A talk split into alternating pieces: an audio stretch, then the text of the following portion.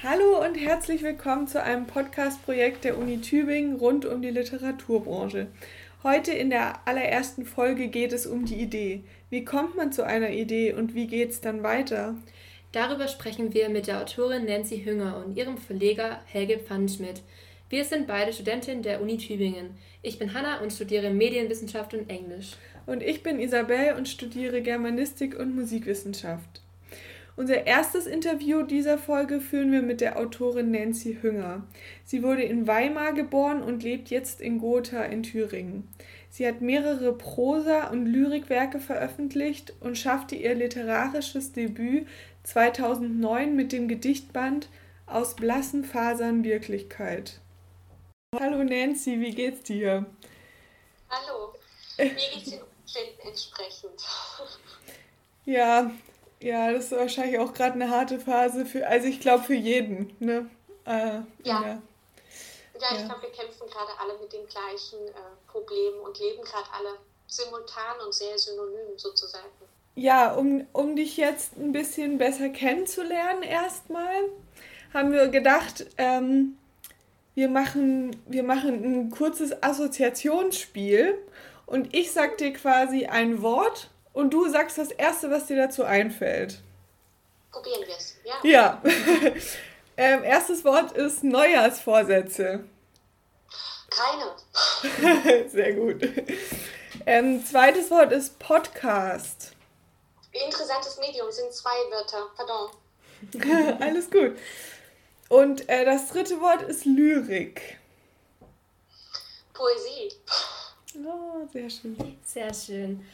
Jetzt würden wir so vielleicht so am Anfang ähm, gern mit dir eigentlich so auch an, an deinem, deiner Karrierebeginn ähm, starten und fragen, ja, ähm, was du eigentlich äh, genau schreibst. Karriere ist in dem Zusammenhang ein total witziges Wort.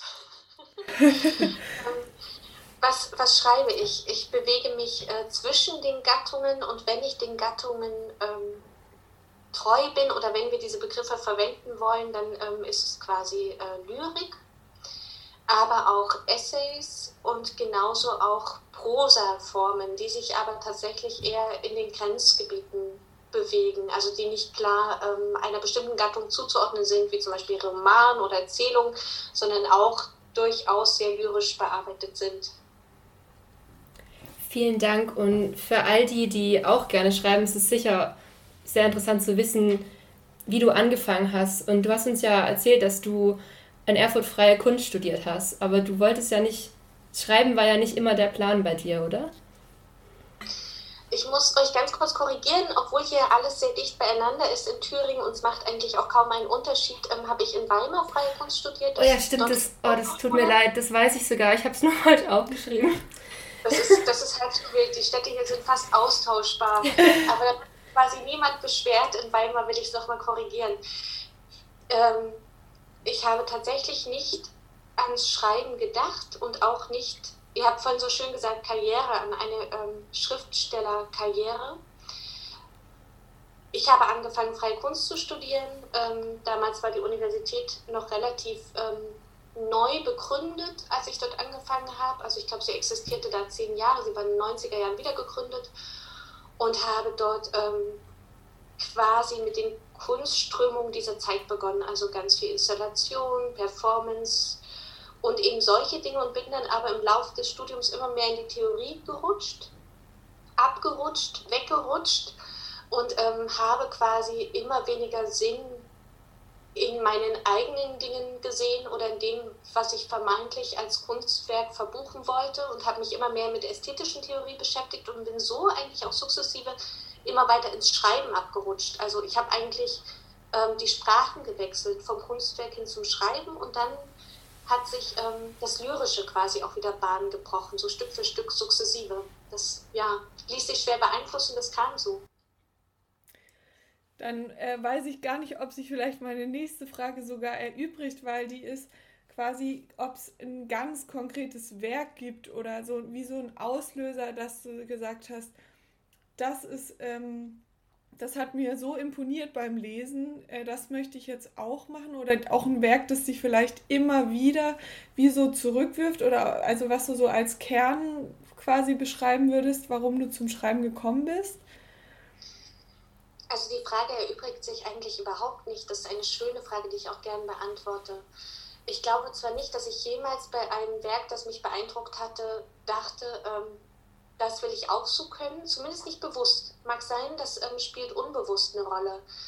Aber meistens war ich von diesen Büchern so gefangen genommen ähm, und auch in, in Bewunderungshaltung oder Stellung eingefroren, dass ich gar nicht auf die Idee kam, ähm, mir zuzutrauen, so etwas ähm, zu machen oder bewegen zu können. Aber sicherlich hat es ein, ein Movens oder ein Movens sozusagen, dass ähm, wenn man etwas liest, das einen so beeindruckt, dass man dadurch erfährt, was Literatur auch kann und dass das ein Ansporn ist.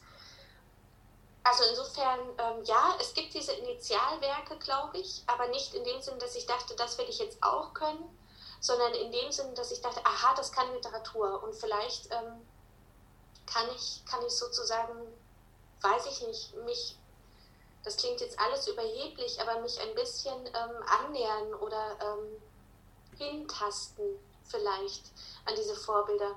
Und das sind äh, ganz viele. Eigentlich möchte ich jetzt alle aufzählen, das würde aber den Rahmen sprengen, weil so eine Liste ist immer schädlich, weil man so viele auslassen muss, die einem in dem Moment nicht einfällt. Also quasi auch immer eine Liste der äh, Fehlstellen oder der, mhm. Wie soll man sagen, ähm, man muss immer vernachlässigen zugunsten anderer und es ist immer schwer, eine Entscheidung zu treffen. Aber ich wäre natürlich ohne die Lektüre ähm, oder ohne diese Lektüre wäre mein Schreiben nicht das, was es heutzutage ist, egal wie, wie stark sich das ähm, geprägt hat oder nicht oder wie unterschwellig. Ähm, und das sind natürlich, also Samuel Beckett, Ursula Toe, ähm, von Samuel Beckett eigentlich alles, seit ich 18 bin. Lese ich mich immer wieder zurück in sein Werk. Ähm, natürlich auch Wolfgang Hilbig, ähm, Viktor Schlowski, zu der Briefe nicht über die Liebe, aber auch ähm, Günter Eich zum Beispiel, seine Maulwürfe lese ich immer wieder gerne. Ähm, Susanna Gaser, von, von Anfang bis Ende, das sind auch Bücher, auf die ich immer wieder gerne zurückgreife, um einfach zu sehen, auch ähm, wie, wie Erzählen funktionieren kann auf ganz engstem Raum das interessiert mich einfach. Und an diesen Büchern lässt sich immer wieder was entdecken. Also die altern mit einem fröhlich mit und man liest sie immer wieder neu. Und ähm, gar nicht erwähnt habe ich jetzt sozusagen Dichtung, weil da wäre die Liste, da habe ich, glaube ich, fast keinen Favoriten, wenn man so will. Ähm, da lese ich mich immer wieder kreuz und quer durch die verschiedenen Jahrzehnte oder auch Jahrhunderte. Hättest du Lust, uns aus einem, deinem, einem von den Werken, falls du es gerade da hast, einen kleinen Absatz vorzulesen? Du hast jetzt ja gesagt, es sind keine Gedichte dabei, aber vielleicht ja. einfach so einen kleinen Absatz. Ich bin zufällig vorbereitet.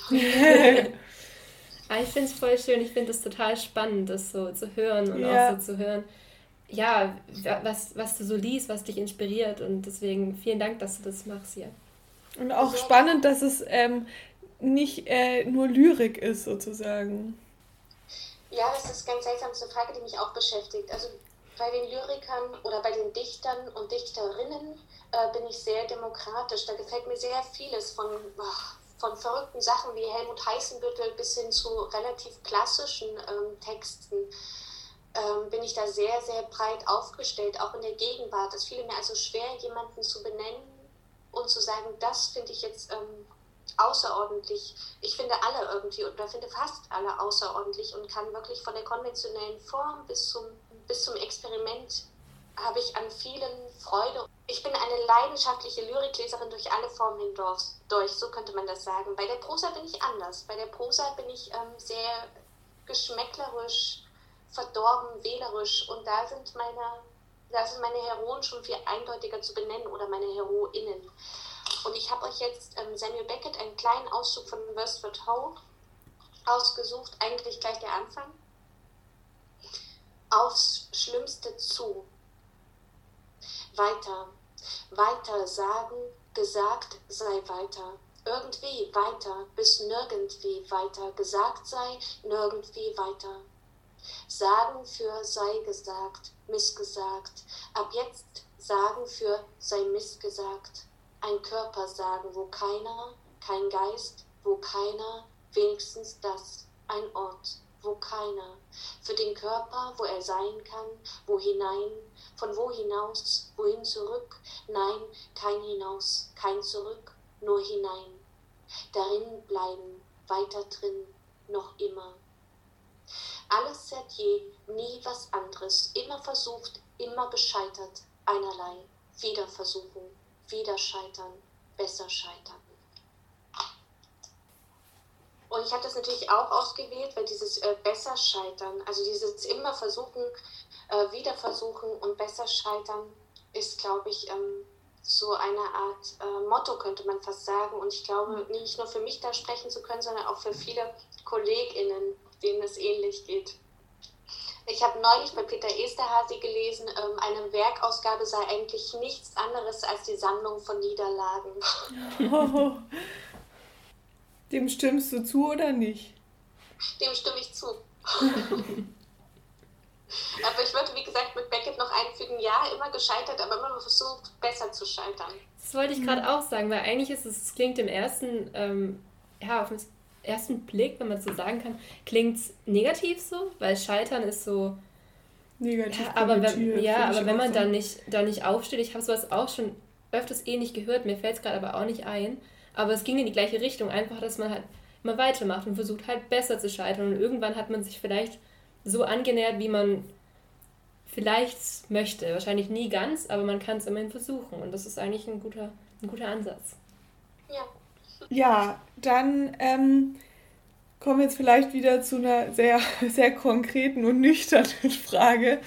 Ähm, wie bist du zu deinem Verleger gekommen? Weil ähm, wir werden später noch mit Helge sprechen, ähm, ein Interview mit ihm führen und ähm, genau, da ist die Frage quasi, wie du mit ihm, wie sich die gemeinsame Arbeit gestaltet hat zuerst, also wie ihr zusammengekommen seid sozusagen. Also, ich versuche zu rekapitulieren. Ich weiß nämlich gar nicht, was zuerst war. Ähm, ich glaube, ich habe Helge zum ersten Mal kennengelernt, aber ich bin mir nicht ganz sicher, als ich auch zu einer Art Schreibwerkstatt auf der Bokranes war. Und ich glaube, Helge war damals schon Referent dort. Aber ich bin mir ganz, nicht ganz sicher, wie die Reihenfolge oder die Chronologie ist, eigentlich auch wurscht. Und ähm, später ähm, war ich eingeladen von Gisela Kraft zum, zur, damals hieß es noch Mitteldeutschen Lyriknacht und da war Helga auch zugegen und hat mich danach einfach gefragt, ob, ähm, ob ich Lust hätte, bei ihm ein, ein Band zu machen. Und da ich Helge da schon kannte, insofern muss die Chronologie stimmen, ähm, da ich ihn schon kannte und ihn ganz großartig fand, ähm, seinen Musikgeschmack großartig fand und einfach dachte, ja, das ist ein ganz toller Mensch, ähm, dachte ich, warum nicht? wenn, ich, wenn ich was Taugliches zusammenkriege, dann, ähm, dann ganz unbedingt ähm, bei Helge oder mit Helge, ja. Mhm. So ungefähr dürfte die Geschichte sein. Man weiß ja nie so ganz, die Erinnerung trügt einen ja immer. Wir machen jetzt nochmal einen Turn und kommen auf eine ganz andere Frage. Und zwar, wir studieren ja bei den Tübingen und wir sind ja gerade auch in Tübingen. Und du warst ja auch eine Zeit lang Stadtschreiberin in Tübingen. Und einfach mal ganz kurz, wie ist es so? Wir können uns da, glaube ich, beide relativ wenig drunter vorstellen, außer dass wir wissen, dass es direkt neben Friedhof ist. Und wie ist es so? Was hat man da für, hat man da Verpflichtungen oder Aufgaben? Und ja, wie, wie schaust du da so drauf zurück? ist eigentlich sogar auf dem Friedhof. ich glaube, das ist das alte Friedhofswetterhäuschen, das man da bewohnen darf. Und das Erste, was man jetzt, glaube ich, assoziieren würde und was mir auch zu der Stadtschreiberstelle einfällt, ist Stille. Also abgesehen von der Straße ähm, ist es eine ausgesprochen schöne Stille. Das Schöne auch an dem äh, Tübinger Stadtschreiberstipendium ist, dass man eigentlich keine Aufgaben hat. Also man bekommt eine Residenz angeboten, um sich der Arbeit, Arbeit im Prinzip zu widmen, die man gerade verfolgt. Man hat noch eine Antrittslesung, ähm, aber das ist ja sozusagen das ist ja sozusagen das Geringste, glaube ich, für alle Schriftsteller. Das macht man auch sehr gerne, um sich auch vorzustellen. Und man ja, im Prinzip ähm, ist das eigentlich schon alles, was man dort tut oder man kann sich selbst äh, die Tage gestalten. Ähm, man, man schreibt, man liest, je nachdem, wie man eben ähm, sozial gestaltet ist, würde ich sagen. Ich habe die Zeit dort sehr genossen. Also das Jahr oder dieses Vierteljahr verflog auch ähm, in Windeseile. Ich habe dort äh, Freunde fürs Leben gefunden, darf ich sagen, was sicherlich auch nicht immer selbstverständlich ist, die mich dort auch in dieser Stadt sehr willkommen geheißen haben und mir einfach ähm, das Leben dort sehr einfach gemacht haben. Also ich habe mich ziemlich schnell nicht mehr fremd gefühlt, was natürlich auch an den tollen äh, Mitarbeitern des Kulturamts lag. Das möchte ich jetzt auch nochmal hervorheben. Also man hat sich viel Mühe gegeben, ähm, mich zu, zu integrieren, sozusagen ins Stadtgeschehen. Ja, ich fand, ich fand die Zeit großartig und ich fand auch das Leben auf dem Friedhof sozusagen ganz, ganz großartig. Die Stille war sehr wohltuend, ja. Ja, das ich habe ein Interview mit dir gelesen und da hast du auch gesagt, ähm, vor dem Fenster grasten Rehe, nachts kamen Wildschweine, ich konnte, konnte selten so konzentriert arbeiten. Ich glaube, das war nicht auf diese, ähm, auf Tübingen bezogen, ne? Aber trotzdem würde ich sagen, ist es, kommt da ja, also schwingt da ja auch diese Stille mit dieser Bezug zur Natur. Und jetzt ähm, frage ich mich, weil unser Thema ja auch heute ist die Idee sozusagen, also die, ähm, das ist so das, das Überthema unserer Podcast-Folge. Kommen dir, wenn du in Naturnähe bist, andere Ideen, als wenn du jetzt vielleicht, ich weiß nicht, das werden wir vielleicht auch gleich noch hören, wie du, ich sage jetzt mal in Anführungsstrichen, konventionell arbeitest? Erstmal auf dem Tübinger Friedhof lassen sich hervorragend Eichhörnchen beobachten. Es gibt dort eine sehr dichte Eichhörnchenpopulation.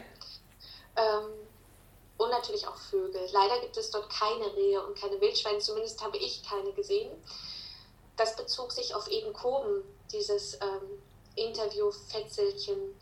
Ich würde nicht mal sagen Natur, ähm, ich würde eher sagen Ruhe und Abgeschiedenheit. Also ähm, wenn, die, wenn die Landschaft dann noch mit Tieren dekoriert ist, ist das ähm, ein besonderes Plus, das mich freut.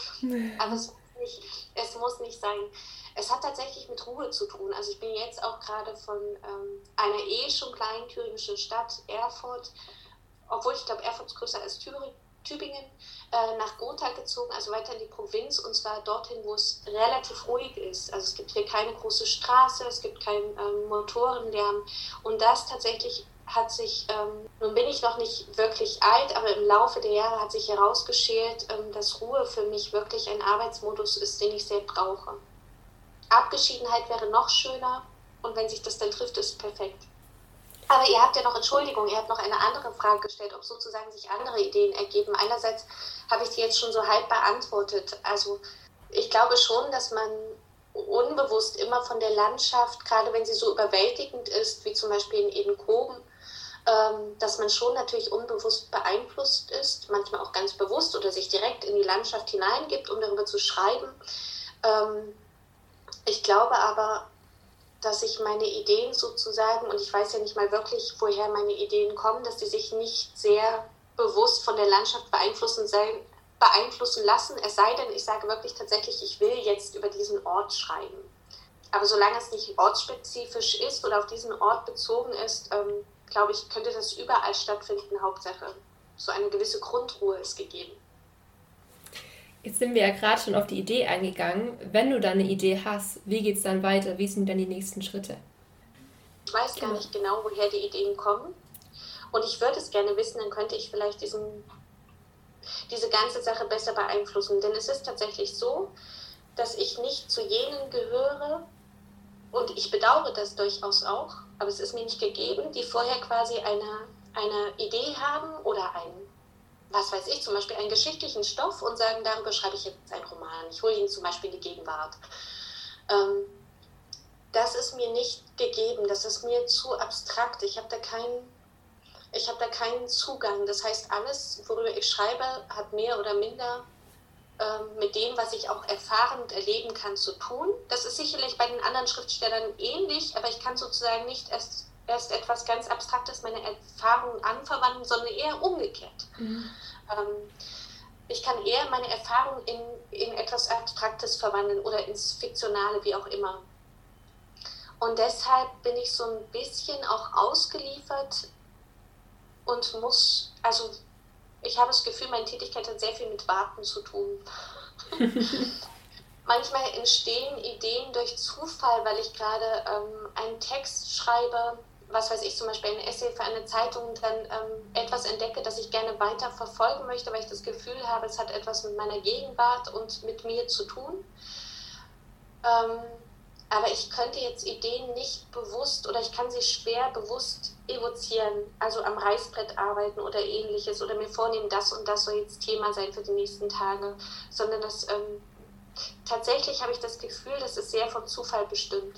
Ich stelle mir das aber auch sehr schwer vor, wenn du jetzt gerade den, ähm, den Vergleich gemacht hast mit dem historischen Roman, wäre das ja dann wahrscheinlich das vom Anfang ungefähr, oder in die Richtung könnte es ja gehen. Da ähm, hat man ja meistens dann ähm, ja, das bestimmte Ereignis, was man dann in die Gegenwart holen möchte und dann hat man bestimmte Charaktere und dann fließt dort was von einem selber rein und dann fließen da Erfahrungen rein oder Gefühle oder was auch immer. Aber man hat ja trotzdem noch so vielleicht drei Charakter oder die, die man, mit denen sich genauer beschäftigt. Und bei dir geht es ja eher, bei dir geht es ja wirklich eher um deine Gefühle und um dich. Und es ist ja we weniger im Sinne von, du hast den Charakter oder die Zeit oder fünf Charakter und produzierst dann deine Erfahrungen da rein. Es ist ja eher viel roher. Und ich glaube dann, ich weiß nicht, ich könnte es mir auch gar nicht anders vorstellen, wie dann, wie der Prozess sonst ablaufen würde, weil, ja, stelle ich mir schwer vor, dass man das so eine Idee produzieren könnte dann. Also ich kann das nicht. Ich bewundere meine Kolleginnen. Es betrifft nicht nur den historischen Roman, es gibt auch Kolleginnen, die nehmen sich zum Beispiel eine bestimmte, äh, wie soll man sagen, Personenkonstellation oder fast schon logische Formen zum Ausgangspunkt. Ähm, ich bewundere das. Es hält einen ähm, vielleicht, vermute ich, stetiger im Schreiben, weil man immer quasi eine Zielvorstellung hat. Ich kann das, ich kann das halt leider nicht. Und ich habe auch oft das Gefühl, ich würde jetzt nichts ich könnte jetzt nicht die eine Art der anderen vorziehen, das würde ich auch niemals wollen. Beides hat ähm, seine Berechtigung und ich glaube, es hängt so ein bisschen damit zusammen, wie man selbst verfasst ist. Und ich finde die Welt wahnsinnig anstrengend. Ich habe das Gefühl, ich kann auch nur über den kleinen Winkel urteilen, der meine Erfahrung irgendwie gegeben ist. Ähm, und ich bin, ich bin auch absolut äh, Fantasie unterbegabt. Also ich, ich könnte mir jetzt kein ähm, kein Romangeschehen ausdenken oder ein Krimi oder ähnliches und dann noch Figuren. Also dafür reicht meine Fantasie nicht, nicht wirklich aus. Vorhin hast du ähm, kurz Gisela Kraft angesprochen, ähm, über die du quasi Helge kennengelernt hast. Sie ist ähm, Schriftstellerin. Und wenn ich das aus deinem Interview richtig rausgehört habe, dann auch so ein bisschen wie eine Mentorin für dich. Also korrigiere ja. mich, wenn ich das falsch interpretiert habe. Nein, das kann man durchaus so sagen, ja. Ähm, und über sie meintest du, dass ähm, sie deine Texte ernster nimmt als du, beziehungsweise auch gerade am Anfang deiner Karriere, ne, ähm, dass, dass sie das äh, ernst genommen hat. Und äh, jetzt ist meine wahrscheinlich sehr schwierige Frage, wie ernst nimmst du deine Ideen, wenn du dann eine hast? Wie ernst nehme ich meine Ideen? Ähm, also wenn mir eine in den Schoß fällt, dann nehme ich die natürlich sehr ernst und verfolge die. Also es ist auch quasi, hast du gleich ein Gefühl für was, ähm, was, was Potenzial hat oder was dich auch so ein bisschen packt? Sofort? Nicht mehr loslässt? Ein Gefühl für Potenzial habe ich, glaube ich, nicht. Ich glaube, das sind Dinge, die sich bei mir auch äh, prozesshaft ergeben. Also inwieweit äh, mich dann das Schreiben trägt. Das sind alles Entwicklungsstufen. Also ich könnte nicht von vornherein sagen, ah, da, da lässt sich jetzt viel draus machen oder ah, das ist eine Sackgasse, sondern es sind einfach Sachen, die ich bis an die Grenze quasi ausloten muss, ob sie weiterführen oder eben nicht. Aber ich könnte jetzt Potenziale sozusagen nicht vorher einschätzen ja. oder prognostizieren, ja. Zunächst Frage, die hast du vielleicht teilweise vorhin auch ein bisschen schon beantwortet. Und zwar in vielen Texten beschäftigst du dich ja mit Heimat und mit den Gefühlen davon und hat das Heimatgefühl und die Kreativität oder eben die Art, wie du Ideen bekommst, haben die für dich eine Verbindung und wenn ja, welche? Also eigentlich beschäftige ich mich erst vermehrt mit Heimat, als dieser Begriff so virulent wieder wurde und mich irgendwie besorgt hat, zum einen und mich auch interessiert hat, warum es plötzlich wieder diese, diese Heimatbezogenheit gibt, also siehe Heimatministerium und was nicht alles. Ähm, das war vor drei, vier Jahren ungefähr, als das Ganze nochmal populär wurde und gleichzeitig gab es hier auch ähm, Anthologien zum Beispiel, dazu die dazu aufgefordert haben, sich mit dem Bundesland zu identifizieren und was über den eigenen Ort zu schreiben. Ähm, alles sehr dubios und dieser Begriff, ich versuche mir diesen Begriff einfach zu erklären. Tatsächlich kommt er auch früher vor. Vielleicht ist es etwas, das mich schon länger beschäftigt, schon bevor die große, diese große Heimatwelle kam.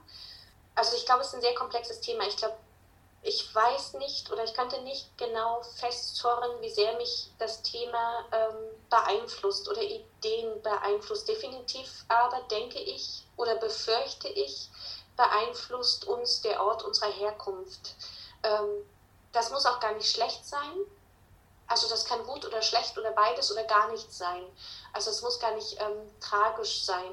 Es, also schon unsere Herkunft beeinflusst uns ja durch die Sprache, die wir sprechen ähm, oder durch bestimmte Dialekte, die wir sprechen. Und Heimat finde ich nach wie vor, trotz dessen, dass jetzt so ein bisschen abgeebbt ist, weil auch alle heimatmüde sind, Gott sei Dank, ein äh, immer noch ein interessantes politisches Phänomen. Also das führt sehr weit. Also ich beschäftige mich meistens immer mit so, wie soll man sagen, mit Begriffen, die gerade in der Gegenwartskultur plötzlich ähm, so unglaublich aufgeladen werden und an denen sich so unglaublich viele Parteien abarbeiten und diese Begriffe auch für sich kontaminieren oder urbar machen. Und das interessiert mich einfach, wie so ein Begriff durch seine eigene Begriffsgeschichte geht und immer wieder umgewertet wird ja, und Heimat, ja, ist ein, ein seltsamer und erstaunlicher Begriff, genau. Sehr interessant, sich darüber mhm. Gedanken zu machen, was, also wie sehr ähm, das die Persönlichkeit prägt. Und man, finde ich, auch oft denkt, man hat, ähm, man, man ist so, naja, es ist ja auch teilweise die Entscheidung, wer möchte ich sein und so weiter, aber trotzdem sind die Einflüsse, glaube ich, so stark, die sind so in uns verwurzelt, was auch mit Heimat zu tun hat, dass wir oft gar nicht so ja, also uns irgendwie aus diesen Denkstrukturen rausbegeben können. Ja. Ähm, wenn du ähm, aber dann, also jetzt zum Beispiel eine Idee hast, wie also über Heimat zu schreiben, was passiert dann genau sozusagen konkret? Ähm, was sind die nächsten Schritte? Wann, wann informierst du zum Beispiel Helge oder ja, wie, wie lang geht dieser Prozess sozusagen? Ah, ich, ich verstehe ähm, was du meinst. Erstmal folgt, wie gesagt, ein Schreibprozess, der entweder an die Grenze der Idee führt oder ähm, offensichtlich werten lässt, dass die Idee ähm, weiterführen könnte. Helge informiere ich erst, wenn ich denke, es könnte sich in Buchform entwickeln. Also eigentlich wie soll ich das sagen? Ich hätte jetzt beinahe gesagt, fast relativ spät, aber das widerspricht eigentlich dem, dass wir es immer irgendwie rechtzeitig geschafft haben. Ich glaube, es liegt aber auch daran, dass Helge sich immer mal informiert, wie denn der Stand ist. Ähm, und wie gesagt, sollte sich etwas in mir, in mir heraufarbeiten, dass wir jetzt einfach mal so Ideen nennen, etwas ähm, Text werden, dann folgt bei mir wirklich immer eine längere Schreibphase. Genau, so lange, bis ich denke, das Thema ist jetzt für mich relativ erschöpfend behandelt oder, oder das ganze Konvolut hat eine Form, die in sich schlüssig ist. Und dann, wenn, wenn ich soweit bin, dann ist immer noch wahnsinnig viel zu tun. Ähm, dann muss da noch ganz viel herumgearbeitet und herumgefriemelt werden, sozusagen, und auch äh, streng lektoriert. Aber wenn es so eine, eine Form hat, von der ich denke, jetzt ist auf dem Weg, ähm, etwas in, in sich Geschlossenes zu werden, dann ist der Moment eigentlich erreicht, wo ich Helge frage und ähm, frage, ob es taugen könnte oder nicht. Genau. Ich glaube, dass wir die letzte Antwort, äh, letzte Frage eigentlich schon beantwortet haben. Ähm, und zwar wäre die, ob die schon mal, du schon mal eine Idee sofort aus dem Fenster geschmissen hast. Weil du hast ja gesagt, dass ähm, sich meistens später erst entwickelt, ob es dann eine Sackgasse ist ich glaube halt mit diesen Ideen sofort aus dem Fenster werfen, das, da kommen wir wieder zu dem Punkt, was für, was für ein, ich nenne es jetzt mal Ideenmensch ist man. Also wie mhm. kommt man zu seinen literarischen Ideen? Ich glaube, wenn man ähm, die andere Richtung einschlägt, wird vielleicht schneller ersichtlich, ähm, ob diese Idee taugt oder nicht. Ich muss, ich muss quasi ähm, wiederum den entgegengesetzten Weg eingehen und mich erstmal heranschreiben und zu gucken, wie konkret ist diese Idee überhaupt, die mich da anfliegt? Wie weit kann die tragen? Funktioniert die in einem größeren Zusammenhang?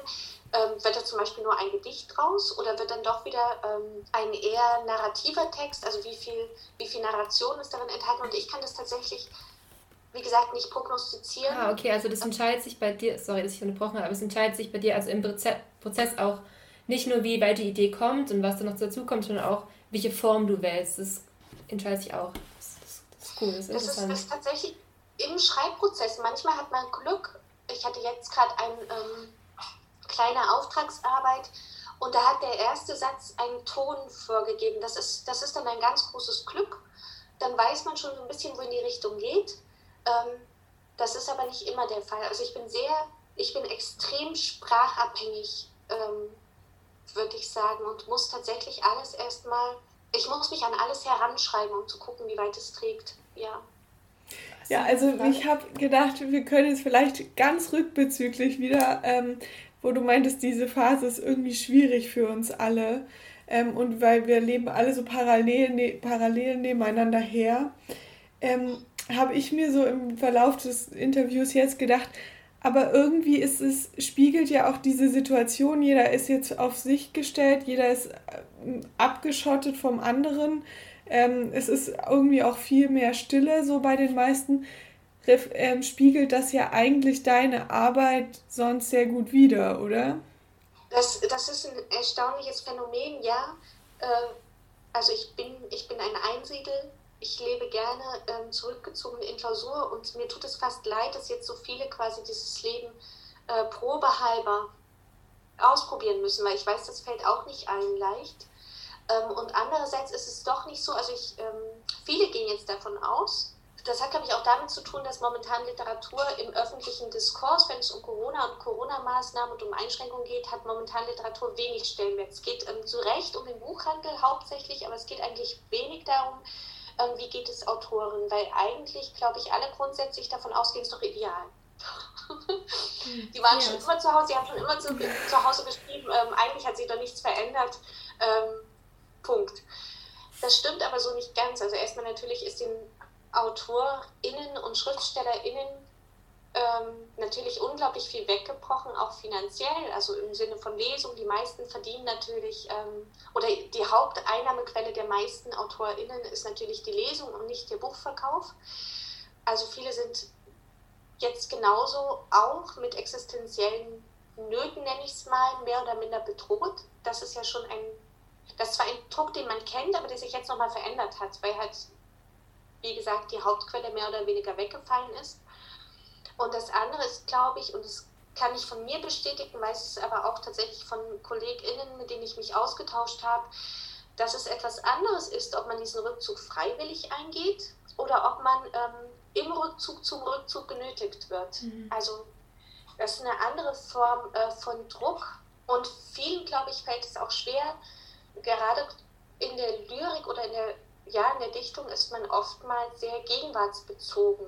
Und das eigentliche Thema Corona verbietet sich so fast ein bisschen. Es ist einerseits schwer zu greifen, es ist andererseits schon fast zu, also es ist zu zeitbezogen, es ist nicht überzeitlich, ähm, die Pandemie wird vergehen, ist also nicht so ganz wirklich für die Dichtung geschaffen, es sei denn, sie will ähm, sich der Politik anheischig machen.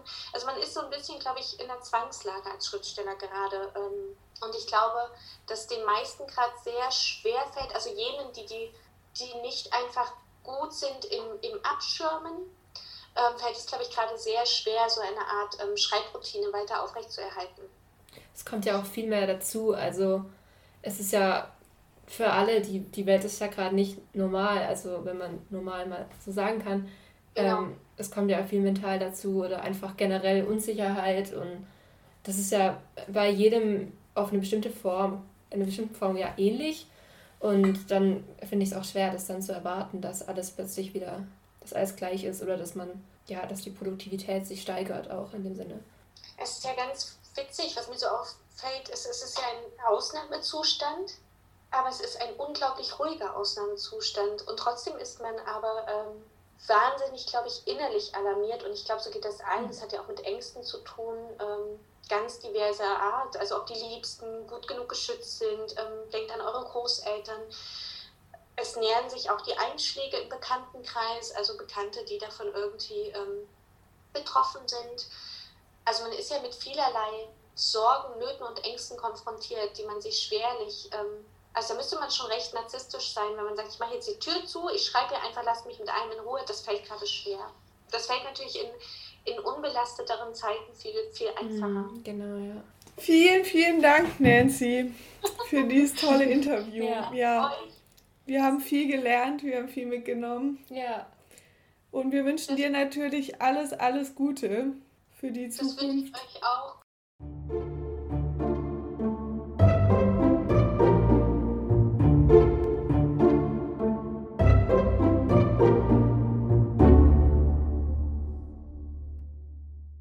Jetzt sprechen wir mit Nancy's Verleger Helge Pfannenschmidt. Er ist Lektor und Gründer des Verlags Edition Azur. Auf die Website beschreibt den Verlag so. Azur steht für das utopische Potenzial von Dichtung für Schreibweisen, die auf jeweils ganz eigene Weise die Idee eines anderen Denkens und Lebens befeuern. Also nochmal vielen Dank, dass du da bist, Helge. Wir dachten, dass wir am Anfang, wie auch bei Nancy, ein kleines Assoziationsspiel mit dir spielen, um reinzukommen. Und wir sagen dir also immer ein Wort und du sagst Ja. uns einfach was, was dir als allererstes in den Kopf kommt. Okay. Genau, das allererste Wort sind Neujahrsvorsätze. Äh, die alten. Jedes Jahr die gleichen. Genau. Okay, dann Podcast. Ähm, immer spannender. Dann ist super. Und dann eins, was auch ein bisschen hier passt, ist noch Buch. Äh, Buch. Begeisterung. Okay. Ja, also wir stellen dich ähm, ja auch vor im, im Intro natürlich, aber trotzdem interessiert uns auch, ähm, wie, wie du dich quasi in, ja, ich sag mal so drei Worten beschreiben würdest. Dich Ja, wie beschreibe ich mich? Ich glaube, ich bin in der schönen Situation, dass ich mit der Sache, die mir auch am meisten am Herzen liegt und die mich eigentlich von meiner Kindheit und Jugend an begleitet, dass ich inzwischen davon leben kann und dass ich einen Großteil meiner Zeit mich damit beschäftige. Das heißt, ich bin irgendwie, ich bin, ich war schon immer ein buchbegeisterter Mensch, habe gelesen wirklich wie, also manisch gelesen, auch als Kind schon die halbe Stadtbibliothek nach Hause geschleppt. Ich auch. Und ich glaube, ich bin auch generell jemand, der eher die Langstrecke liegt. Das heißt, mich stört es nicht, wenn ich ein paar Umwege brauche, um ans Ziel zu kommen. Und ich gehe insgesamt die Dinge, glaube ich, eher intuitiv an, erstmal. Und bin so auch dann, ich glaube, so bin ich auch hierher gekommen. Jetzt nicht durch einen Karriereplan oder, oder eine, naja, durch einen irgendwie geplanten Ablauf, sondern einfach, indem ich, glaube ich, dem gefolgt bin, indem ich meiner Intuition gefolgt bin und dem gemacht habe, äh, das gemacht habe, was mich begeistert. Genau. Super. Und du hast ja dann deinen eigenen Verlag Edition Azu gegründet. Und Ja. in dem gab es ja auch in den letzten Jahren ein paar Veränderungen. Wir wollten aber als erstes erstmal dazu kommen, wie kommt man überhaupt dazu, einen Verlag zu gründen? Also ich glaube, bei vielen gerade in, in der Lyrik oder in dem Bereich, wo ich mich bewege, ist es eine Art Notwehr oder auch Selbstermächtigung oder Empowerment oder wie man das nennt.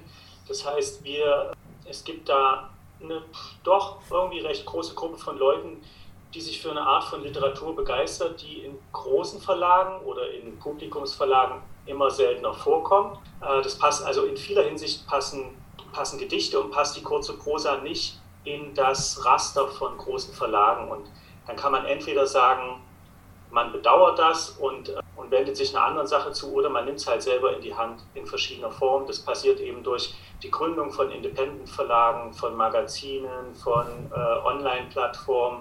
Wenn wir nochmal ein bisschen darauf zurückkommen, wie genau es dann wirklich passiert ist. Ja, Du hattest uns ja auch schon erzählt, dass du dann äh, was du studiert hattest und genau. du hattest doch ein Praktikum gemacht, wenn ich es richtig in Erinnerung, in Erinnerung habe, in einem Verlag. Genau, das war, ist auch, das ist schon ein relativ klassischer Weg, dass man ähm, erst über ein Praktikum und dann idealerweise über ein Volontariat, was einem die Chance gibt, ein oder anderthalb Jahre in einem Verlag zu arbeiten, das alles ein bisschen genauer kennenzulernen.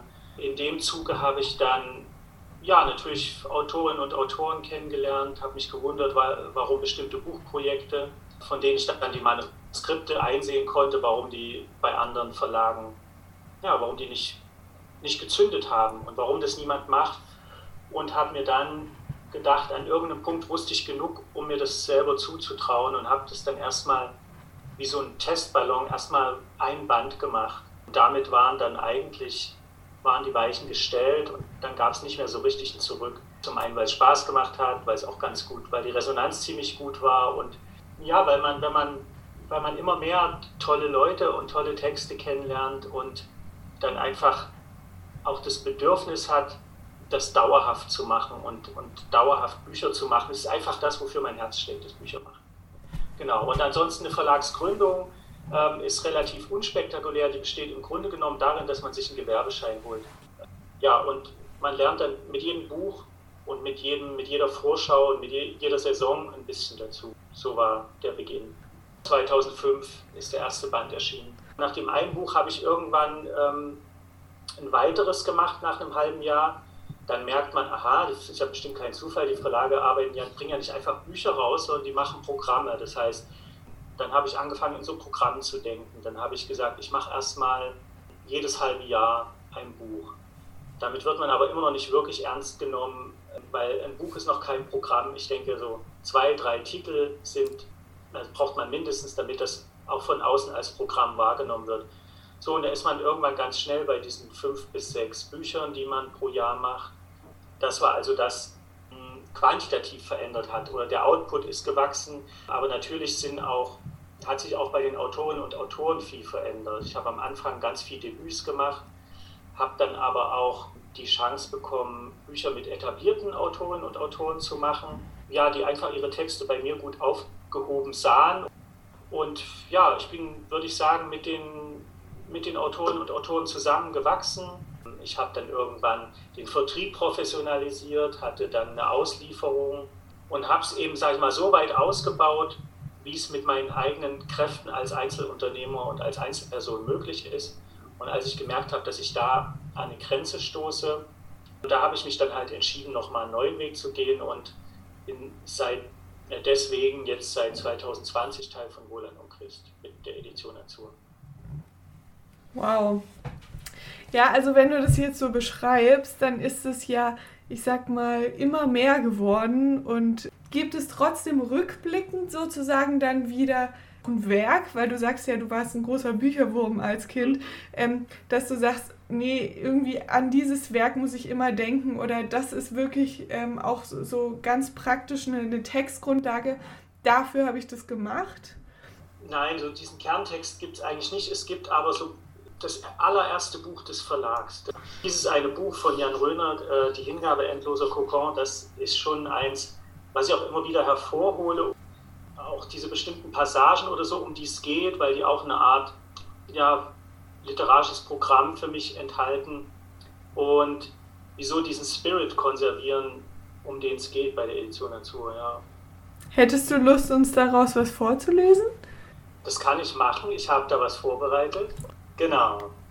Ich lese es jetzt mal, natürlich kann ich es nicht so lesen wie der Autor, aber ich lese es jetzt mal so in meinem, wie ich das wahrnehme. Mhm. Es ist ähm, mitten raus aus dem Gedicht, aus der zwölften Strophe. Es geht um das Ganze, den Kanal der Sinne, der aus dem Moder der Kellertreppe, die zu meinem Schreibtisch führt, den Glamour destilliert. Keine Einbahnstraße, sondern die luftige, dichte Röhre, in der jeder ohne Ende zu einem anderen wird. Um klar zu sehen, musst du ständig den Standort wechseln. Du weißt, die Körper haben ein Gewicht, das sie hinunterzieht, und notwendig fallen sie ungeschützt, doch ein Engel stützt uns mitten in der Luft, damit wir diese Gegenwart bewohnen können, den künstlichen Überzug der Dinge, den ich so sehr liebe, sobald die Menschen daraus verschwunden sind. Das ist so die Passage. Und das ist sozusagen dann ein bisschen so das Diktum auch für die Karriere jetzt, in, wenn ich da jetzt gerade dran denke, was du gesagt hast, dass du dich immer wieder neu positionierst, würde ich sagen, spiegelt das ja ganz schön gut wider. Für mich hat es ganz viel Aufbruchsstimmung und ganz viel mhm. äh, Poesie und ähm, wir haben ja auch immer noch als Lyrikverleger damit zu kämpfen, dass die Lyrik so ein bisschen als was Antiquiertes wahrgenommen wird. Wir müssen erstmal meistens damit anfangen, den Leuten klar zu machen, dass es was mit Gegenwart zu tun hat und dass es jetzt ist und dass es ein mindestens so attraktives Medium ist, um sich auszudrücken wie Musik zum Beispiel. Die Leute haben eine riesige Schwellenangst, Berührungsangst mit Lyrik denke mir, das verstehe ich nicht, äh, das ist mir zu schwierig und so. Und dabei ist es, man kann es halt fühlen. Ja, ich finde auch den Vergleich mit der Musik, den du gemacht hast, total schön, weil eigentlich ist Musik ja auch Lyrik. Ja, wenn man die Leute kennenlernt, die heute Gedichte schreiben, das ist hier nicht der äh, Poet bei Spitzweg in seiner komischen Stube der, mit, dem, mit dem Schirm oben drüber und so. Das, das sind coole Leute. Also, und ähm, weil wir es bei der, von der Musik hatten, zum Beispiel, wenn man jetzt sieht, dass Hip-Hop meinetwegen ist das äh, populärste Genre überhaupt. Und die Grenzen sind eigentlich fließend, vom, von Lyrik über Spoken Word äh, zu, zum Hip-Hop oder, oder auch vom Slam als Einstieg in diese ganze Sache. Und ja, also bei mir waren es definitiv waren's die Begegnungen mit Leuten, die jetzt schreiben, einer jüngeren Generation. Also ich bin auch noch aufgewachsen, da waren Dichter eher ältere Herren. Und dann ist die Szene, wenn man näher ranrückt, doch auch sehr, sehr jung. Also viel, viel jünger als gedacht und auch sehr bunt und sehr divers. Und wir sind vor allem sehr viele tolle Persönlichkeiten. Wer das macht, der, den interessiert es wirklich. Davon kann man, glaube ich, ausgehen. Dann, um nochmal zu unserer Thematik zurückzukommen von der Folge. Dieses Thema ist ja die Idee. Und deswegen wollten wir einfach auch mal noch fragen, wie kommst du zu Ideen? Also um das so ein bisschen aufzulockern, wie kommst du zu Ideen von deinen eigenen Autoren und Autorinnen, aber auch wie bekommst du Ideen von neuen Autoren, die dir vielleicht einfach Manuskripte zusenden? Ja, es sind weniger die, die berühmten Zuschriften per Mail. Also ich, ich habe ja meine, weiß ich nicht, um die 500 Manuskripte, die ich im Jahr per Mail oder per Post bekomme. Das ist inzwischen auf einem Level, das ich nicht mal mehr oberflächlich zur Kenntnis nehmen kann. Ähm, und gleichzeitig ist es natürlich so, dass ich immer neugierig bin und darauf angewiesen bin, auch Dinge zu entdecken, weil ich glaube, also das Renommee des Verlages steht und fällt damit, dass es Talente entdeckt und entwickelt so, und denen äh, einen Raum gibt, in dem sie gehört werden und, und weiterkommen. Aber tatsächlich ist es so, dass dass das Wichtigste eigentlich äh, ist, dass ich selber unterwegs bin bei Lesungen. Ich habe auch eine sehr lange äh, irgendwie als Referent bei Schreibworkshops gearbeitet, wo ich so sehe, das waren auch oft so Talentwettbewerbe oder ich sitze in einer Jury, wo Leute einschicken, die noch ganz am Anfang sind. Dann bekomme ich natürlich ganz viel empfohlen von den Autorinnen und Autoren, mit denen ich jetzt schon arbeite und das ist natürlich auch wichtig, weil die kennen den Verlag sehr gut, die kennen mich sehr gut, die wissen, was mir gefällt. Man bekommt außerdem Kollegen auch Tipps, also bei denen, wenn die, wenn die Manuskripte ein bisschen ungenau verschickt werden mit, ein bisschen wenig Fokus, dann landet halt auch mal ein gutes Lyrikmanuskript bei jemandem, der gar keine Lyrik macht.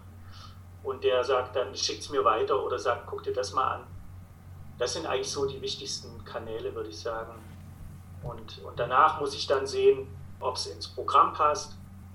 Ja, und ich, ich habe natürlich gern auch ähm, ehrgeizige Autorinnen und Autoren, die sagen, sie wollen damit schon auch ein Stück weiterkommen in ihrer Entwicklung und sie sind auch bereit, viel dafür zu tun.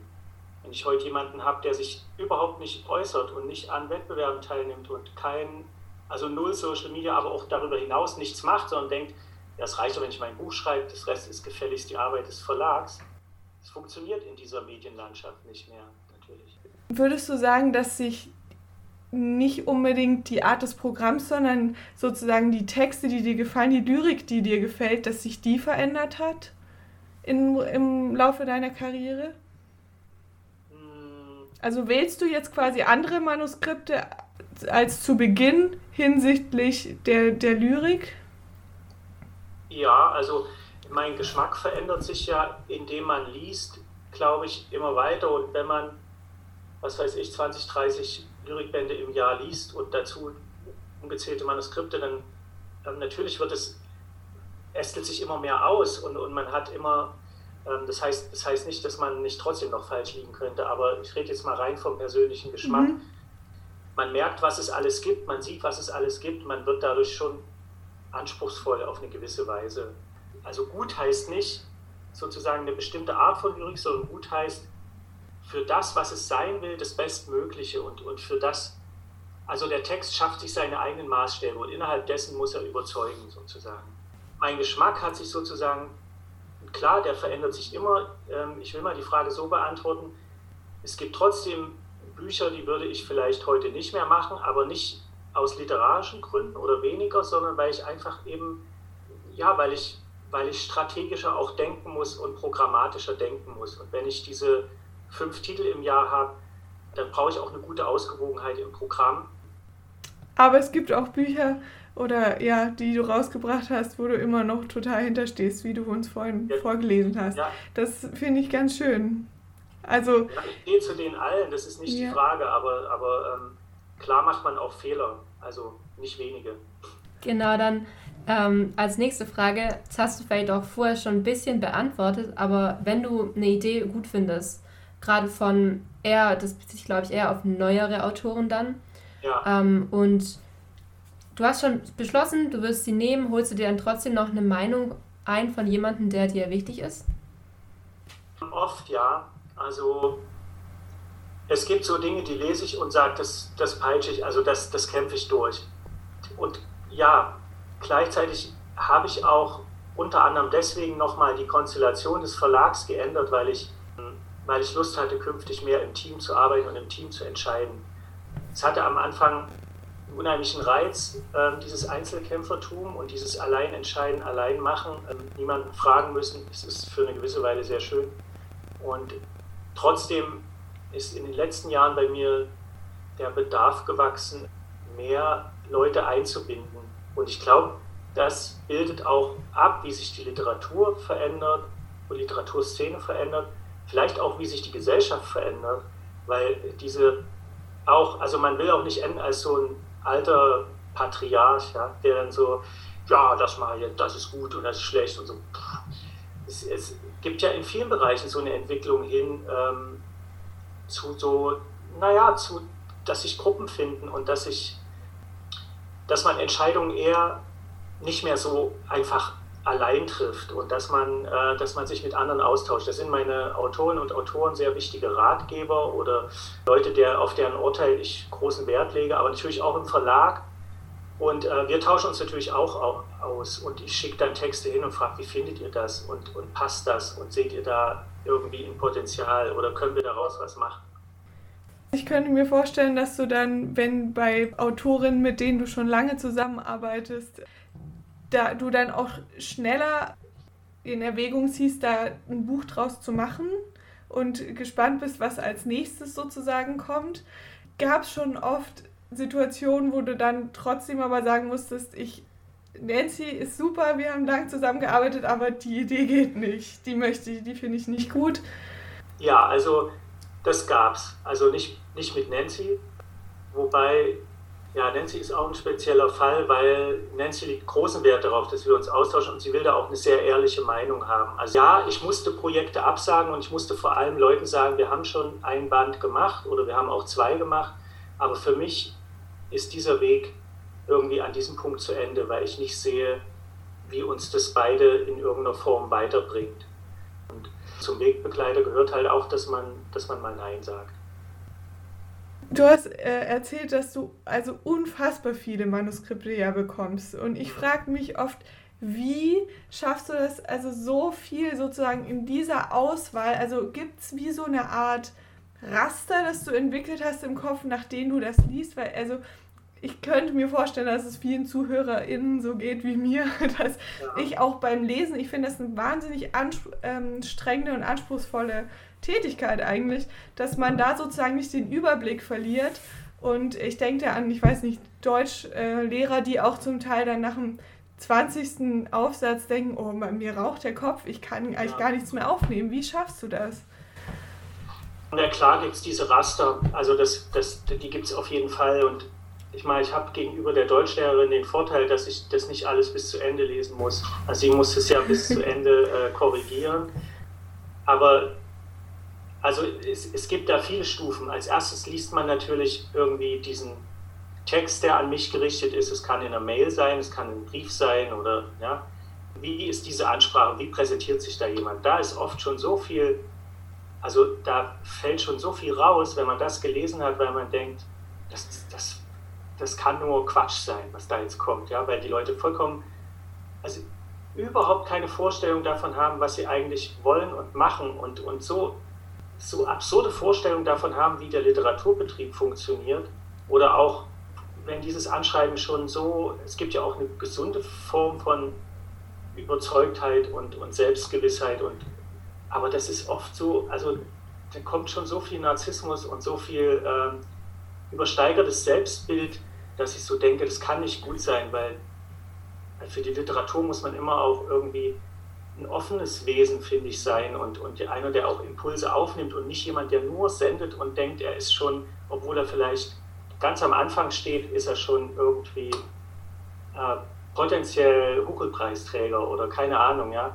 Also das das Anschreiben, dann gibt es ja meistens noch so eine Art Exposé, wo man reinguckt und dann liest man eigentlich, würde ich sagen, drei bis fünf Seiten erstmal und dann liest man nur weiter, wenn einen das interessiert. Genau. Und da, ja, mit dieser Arbeitsweise ist es eigentlich ganz gut zu schaffen. Ja. Vielen Dank, Helge, dass wir mit dir sprechen durften und dir Ja, einfach richtig viele Fragen stellen durften. Und wir wünschen dir alles Gute für deinen Verlag. Vielen Dank. Ich wünsche euch auch gutes Gelingen. Ja, danke schön.